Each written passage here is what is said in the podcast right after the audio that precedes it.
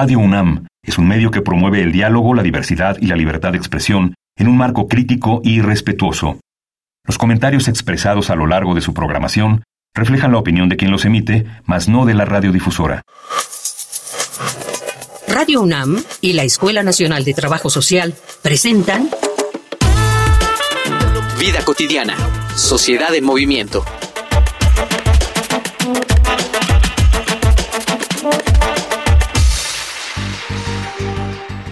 Muy bonita tarde, soy Ángeles Casillas. Hoy tengo un gusto especial porque regresamos a la presencialidad. Estamos grabando desde cabina aquí en Adolfo Prieto, ¿no? en la colonia del Valle, cabina de Radio UNAM. Muchísimas gracias por sintonizarnos. Creo que todas las personas que nos estamos escuchando en este momento hemos pasado por alguna enfermedad. Y hablo de alguna enfermedad digamos, grave o crónica, o que llega un momento que altera como que hasta nuestro sentido, ¿no? De, pertenencia en este mundo, algo que, que, nos mueve el tapete o las fibras. Y si no lo hemos experimentado nosotros, quizá a lo mejor algún conocido, algún familiar. Hoy vamos a platicar acerca de este duelo, porque finalmente deja de ser la pérdida de nuestro eh, estado de salud, ¿no? Vamos a ver cómo podemos afrontarlo algunas experiencias de vida que nos van a permitir, pues, ¿por qué no decirlo, no? Motivarnos a una actitud diferente frente, frente a veces lo desconocido, lo que nos da miedo. Vamos a iniciar con ello, quédense por favor y reflexionemos juntos. Probablemente uno de los momentos más duros de enfrentar a lo largo de nuestra vida es cuando cobramos conciencia de nuestra propia humanidad. A distintas edades y por motivos diversos, tarde o temprano nos damos cuenta de que nuestro cuerpo, la llamada máquina perfecta, puede tener complicaciones derivadas de algún accidente, de un contagio o sencillamente de un error en la misma programación del ADN. Incluso podemos enfermar sin explicación alguna. Darnos cuenta de nuestra debilidad es, también, pensar en nuestra propia mortalidad, y eso no es fácil. Siempre se nos habla a propósito de la pérdida de los seres queridos o de la fortaleza que debemos tener cuando un familiar enferma, pero ¿cuántas veces se nos habla del apoyo emocional que requerimos cuando la enfermedad se aloja en nuestro cuerpo? Y no es necesario que el padecimiento sea mortal. Cualquier persona enferma tiene derecho a recibir apoyo. Por eso hoy, en Vida Cotidiana, Sociedad en Movimiento, hablaremos sobre duelo y resiliencia ante la enfermedad, con Artemio J. Cancino Sánchez, autor del libro Cáncer Lado. No existe nada que el universo no conozca y no pueda sanar. Facebook, Escuela Nacional de Trabajo Social, ENTS, UNAM. Twitter, arroba ENTS, UNAM Oficial. Instagram, ENTS, UNAM Oficial. Me da muchísimo gusto recibir a nuestro invitado. Está con nosotros Artemio Cancino. Artemio, muy bonita tarde. Gracias por haber aceptado la invitación. A ustedes, encantado de estar aquí y con el corazón este, les agradezco. No, al contrario, nosotros estamos, ya lo verán más adelante porque además de estar en la presencialidad es especial el invitado del día de hoy. Vamos a comenzar por lo primero, ¿no? ¿Qué sería, qué entender por duelo, pero enfocado a la enfermedad? Claro, pues em, bueno, pues ante una noticia de, esta pérdida de salud, ¿no? Y tratándose de una enfermedad eh, que, describimos como catastrófica, ¿no? Muy fuerte, en este caso cáncer, pero hay muchas más, ¿no? Em, pues a fin de cuentas nosotros estamos compuestos por eh, pues todo el, nuestro aspecto físico, ¿no? Nuestro aspecto eh, mental y también el espiritual. Eh, y las sensaciones, el duelo, en todo este proceso, pues es una, es una montaña rusa que estás experimentando en esas partes, o sea, en todo tu cuerpo, en toda tu existencia, ¿no? Entonces, este, eh, cuando vienen este tipo de noticias, pues surgen las emociones, ¿no? Surgen las sensaciones en el cuerpo eh, y, las preguntas, los cuestionamientos, el qué pasará, eh, seré capaz de soportar todo esto, todo es incertidumbre, todo es este nuevo, todo es eh, diferente. Ese día, cuando recibes la noticia, cambia tu vida. Eh, y no solo la tuya, la de tu familia, ¿no? Sería muy importante para poder este, contextualizar al público. Nuestro invitado el día de hoy es una persona que además de platicarnos del tema, ¿no? Eh, está compartiendo con nosotros una experiencia de vida, una experiencia personal. Él, él, tuvo cáncer, si quieres comentamos muy brevemente el tipo de cáncer que te diagnosticaron y seguimos para poder entender esta experiencia tan sensible que nos compartes. Por supuesto, pues este, el, la, la, la, ciencia lo denomina mieloma múltiple. Eh, y bueno, pues afortunadamente se detectó a tiempo, más o menos a estas fechas, hace un año, y, y fue una muela de la encía eh, eh, derecha, la que se aflojó de repente. Yo estaba trabajando, sentí que, que, que, que empezó a bailar, le dieron ganas de bailar a la muela. Uh -huh. Y entonces, eh, pues dije, voy al dentista, un procedimiento normal. Y estando ahí, pues ya el cirujano eh, vio que era necesario retirarla. Y al retirarla, pues apareció tejido eh, en la encía que, que no debía estar ahí. Y en un principio fue, bueno, pues esto se tiene que analizar, hay que ver si es benigno, maligno, y ahí empezó la aventura. ¿Te hacen la biopsia y el resultado fue? Sí, el resultado fue, no, la primera, de hecho la primera, eh, eh, el diagnóstico fue tejido inflamado, pero la clínica no checaba con mi sensación, yo sentía adormecimiento en la mandíbula, me sentía diferente. Y tú sabes cuando hay algo que en tu cuerpo es diferente. Nosotros conocemos nuestro cuerpo más que otra persona. Fíjate que esta parte en la que tú, tú comentas, cómo te interpela una noticia que de entrada, como tú dices, en el imaginario, todos vinculamos la palabra cáncer con algo catastrófico, con la muerte, con el término, algo incurable y demás. ¿Cómo te afectó a ti y tú viviste, cómo afectó a las personas cercanas el que tuvieras este diagnóstico? Pues en todo, te sacude, te o sea, la vida te agarra de los hombros, te sacude. Eh, en un inicio, pues es al paciente, ¿no? Tú recibes la, la, primera noticia y ahí empiezan las preguntas. ¿Y, ¿Y, qué es esto? ¿Y cómo se lo digo a mis hijos? ¿Cómo se lo digo a mi esposa?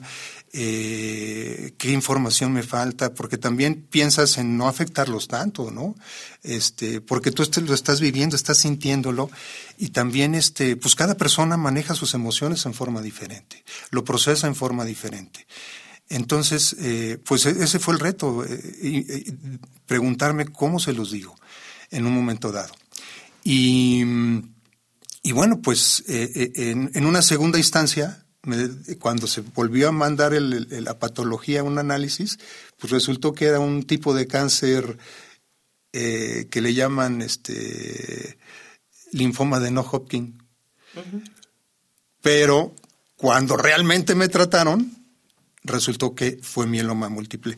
Entonces, ahí toca a tu puerta una gran impaciencia, una gran incertidumbre, y ahí todo es exponencial. Nada es este lineal, ¿no? Porque estás, tú estás viviéndolo al 100, tu cuerpo está luchando, tu familia está en, en esos mismos términos. ¿no? Mis hijos adolescentes, para ellos era, se va a morir mi papá.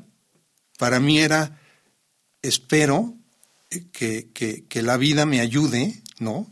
Que se acerquen ángeles en mi camino y que salga adelante, ¿no?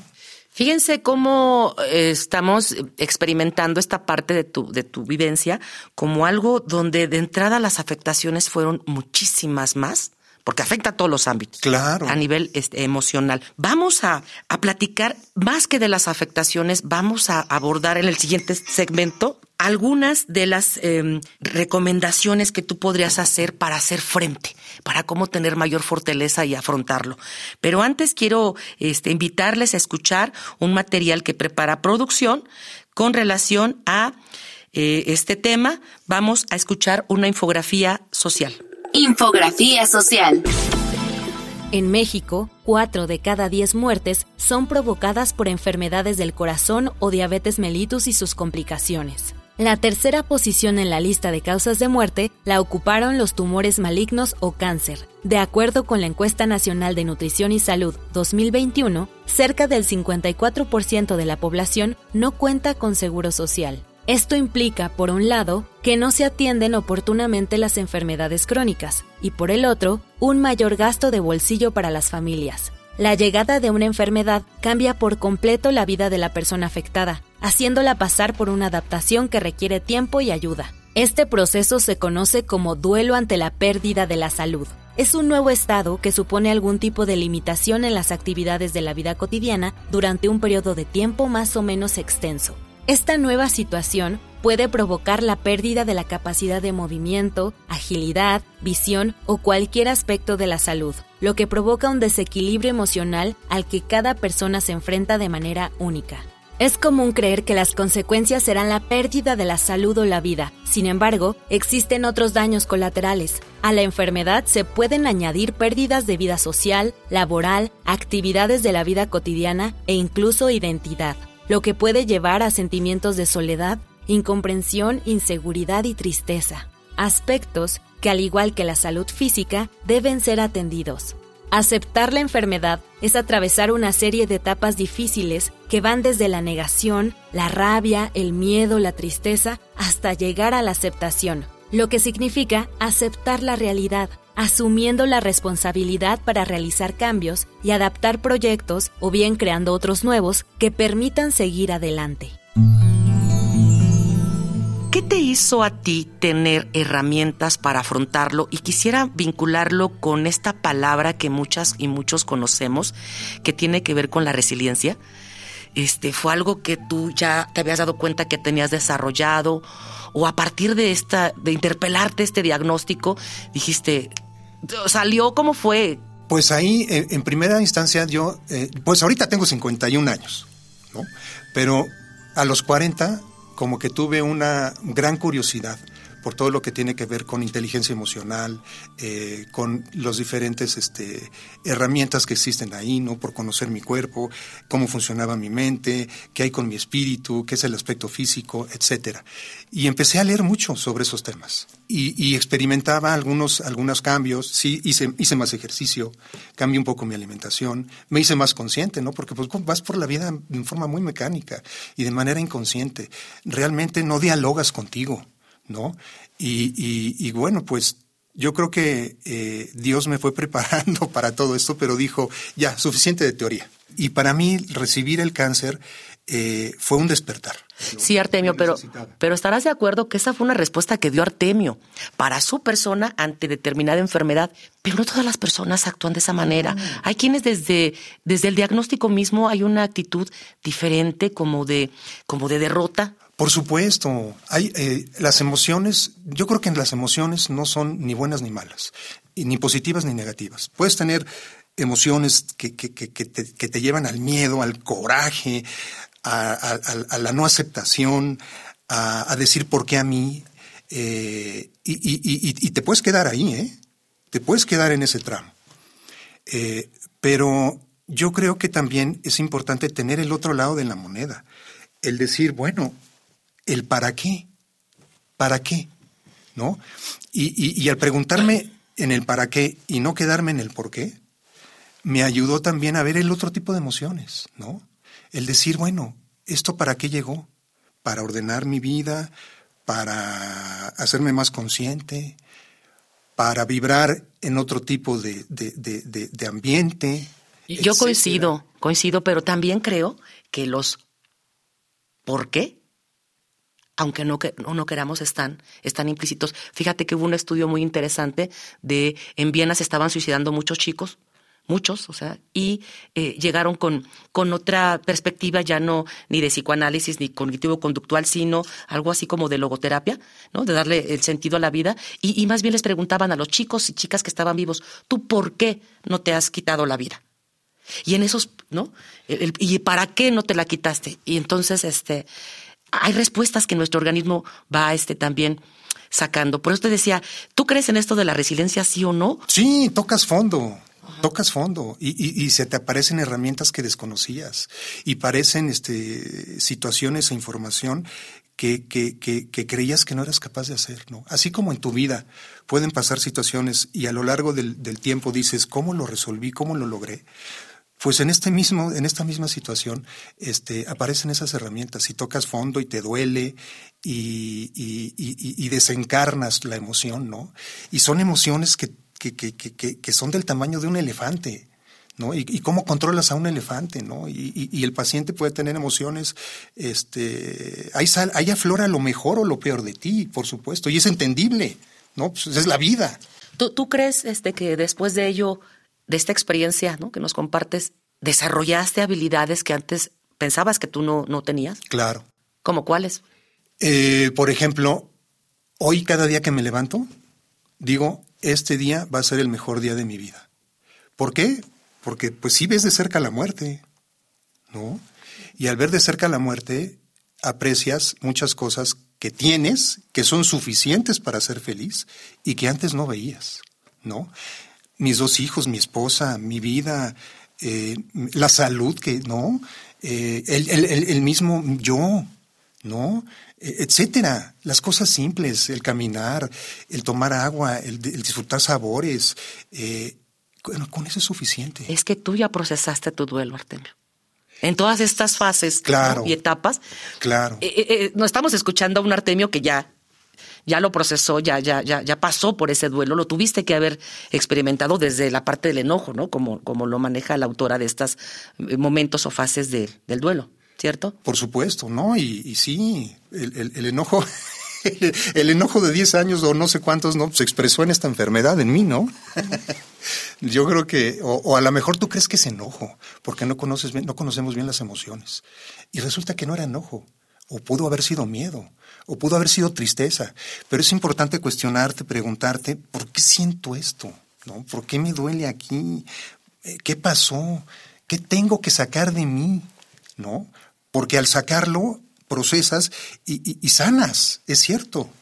Y, esto, y estas enfermedades, la verdad es que, eh, digo, eh, en un momento dado y, y, aquí reconozco que en el proceso conocí a mucha gente extraordinaria y, los ves frágiles, débiles, eh, en una línea muy delgada entre la línea entre la vida y la muerte, eh, sus familias, la lucha diaria, el que cada minuto no sabes qué va a pasar, ¿no? Eh, cada, ca, hay, cada, cada quien lo, lo, procesa de manera diferente, cada familia lo ve de manera diferente, cada quien lo siente de manera diferente y cada quien lo tiene en una situación diferente.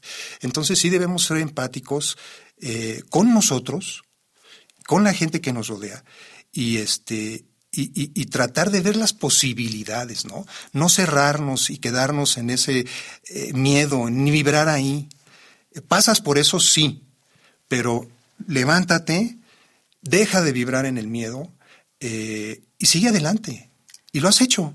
Y lo seguiremos haciendo. Claro. ¿no? Para, para, nuestro programa va, vamos, a, vamos a concluir con eso, con ese exhorto, y lo seguiremos haciendo. Esta es tu experiencia personal. Vamos a escuchar desde la voz de, de la academia, ¿no? ¿Qué, qué, qué piensan acerca de, de, cómo, de cómo manejar los, los duelos este, con relación a la salud? Porque hay diferentes duelos. Vamos a escuchar estos testimonios en Voces en Movimiento. Voces en Movimiento. Soy Luz Rodríguez Rodríguez soy licenciada en psicología por la Universidad Autónoma Metropolitana, especialista en logoterapia y desde el 2010 me he venido formando como tanatóloga. Quiero diferenciar dos cosas bien importantes, que no es lo mismo hablar de aceptación que hablar de resignación. Coloquialmente podemos escuchar en algunas ocasiones el consejo de resígnate y resignarse es tener una postura de derrota frente a las circunstancias, algo que siempre menciono. Estar enfermo no significa estar muerto. Estar enfermo significa que se está viviendo una nueva circunstancia de vida y que hay que vivir el proceso de aceptación primero para no perder tiempo valioso. ¿Esto qué quiere decir? Muchas ocasiones, frente a la noticia de que se tiene una enfermedad crónico-degenerativa, una enfermedad terminal, el impacto es fuertísimo y puede entrar en este proceso de no, no está pasando.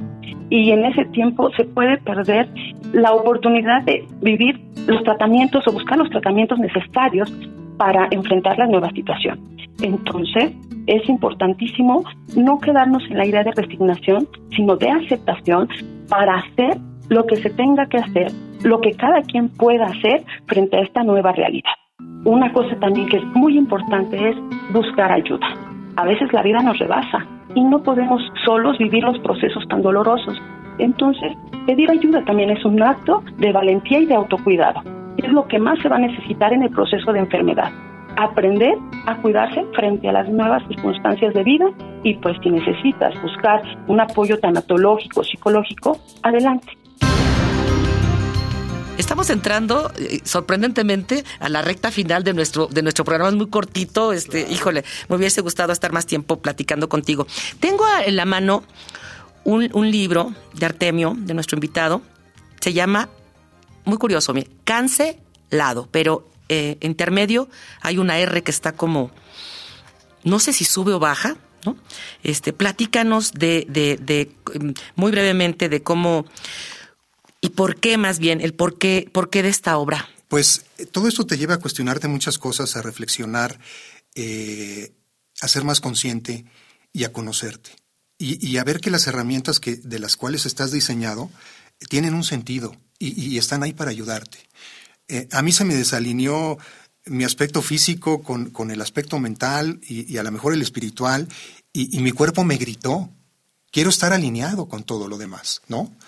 Eh, y para mí fue un ejercicio que, que inicié con pequeños escritos y, y, agarré una hoja y después agarré una, una computadora y, y, sentía que eso me ayudaba. Sentía que escribir, que, que reflejar mi emoción, que dejar ahí mi sentir, que verlo con claridad, lo más tranquilamente posible, me ayudaba. En esas esperas que tienes este, para tu tratamiento, que pueden ser muy, muy, de tiempos considerables, o en esas esperas a las citas médicas, o en esas esperas a los análisis. No te desesperes, no pierdas la paciencia. Está ahí, pues la vida es un huracán y todos estamos alrededor de ese huracán. ¿no? Pero busca tu centro, busca tu soporte, busca una actividad y arrójate, escribe. Eh, eh. Quiere decir que en, este libro habrá, habrá, habrá muchas cosas que quedaron, digamos, en, en, en los borradores. O sea, ah, porque, claro. porque, eran ideas que te venían, te venían. Sí, ¿Qué sí. encontramos aquí? Eh, la idea es, yo, yo, yo, yo lo que quise es quitarle esa R al cáncer ah, y que quedara entonces... cancelado. Mi objetivo era quitarle la R al cáncer. Y, y, y, de ahí nació la idea. Y, y también que, que, mis hijos y mi esposa tuvieran un espacio. Eh, dialogar con tu familia es indispensable. Llorar con ellos también. Reír con ellos también. Informarles. Claro, que lo sientan, no ocultar nada.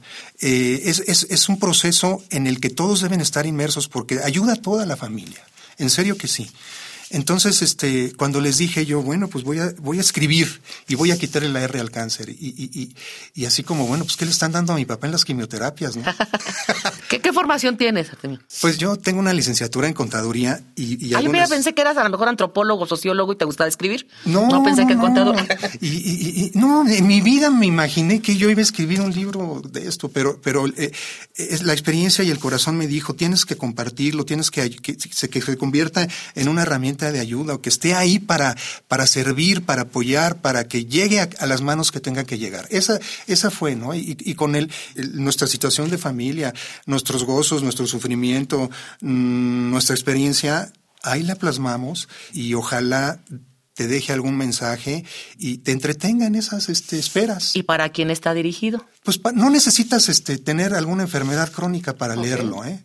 La verdad es que eh, cualquier persona lo puede leer porque yo ahí describo lo que funcionó para mí en el proceso, para atender mi aspecto físico, mental y también espiritual, desde el ejercicio físico, desde la alimentación, desde la reflexión, desde la inteligencia emocional, y, que tú te puedes volver en tu escultor de tu cerebro, de tu cuerpo, de tu vida. Toma el control, hazte consciente. Y, créeme que no solo esto, ahí hay información disponible en muchos, en muchos campos. Y, yo creo que es eso, la, la, ignorancia que tenemos de esa enfermedad o de muchas enfermedades eh, y esa incertidumbre que se pudiera presentar, con información, con datos, con consistencia, eh, lo vas a ir logrando, lo vas a ir superando, este, etcétera, ¿no? Hay eh, una parte muy importante que tenemos que reconocer, tú bien lo decías al principio, ¿no? Estas diversas afectaciones que es perder nuestra salud, claro. ¿no? Este, estamos eh, obviamente muy centrados en, por tu experiencia en la parte emocional, espiritual, ¿no? En el cambio de chip que tuviste que hacer, todas las ventajas que salieron de ello, pero también hay afectaciones económicas, ah, por ¿no? supuesto, este, laborales. Claro, para mí en un inicio fue importante no perder fuerza, porque yo, yo sentía que si perdía fuerza y un poco eh, reagruparme también para tratar en la manera de lo posible de normalizar lo, lo, lo, tu vida de la mejor manera, ¿no? Eh, vas a tener que hacer cambios radicales, ¿no? Eh, afortunadamente, bueno, habrá gente que tenga acceso a seguros propios, eh, al sistema de salud público, etcétera, pero las herramientas están ahí. Eh, no te rindas, no te rindas, ve, busca, atiéndete.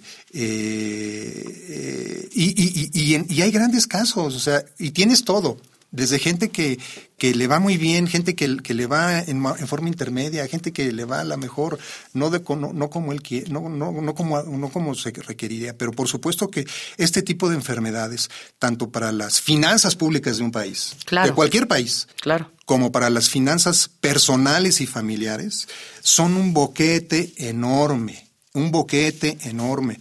Todo en esto es este pues un recurso eh, que se requiere eh, eh, en caudales. Y, como tú lo decías, y para poder cerrar el programa, ¿sí? Hay diferentes afectaciones. Esta es una de las muchas, ¿no? Que, tiene, pero a grandes males, también grandes cambios, como tú nos decías. Con eso vamos a cerrar el programa, con este exhorto a no rendirnos, ¿no? A aceptar que una enfermedad crónica, una enfermedad fuerte implica cambios, Claro. El cambio siempre es para que nosotros podamos, este, pues, salir con de la mejor manera, ¿no? Victoriosos de, un, de un trance como este.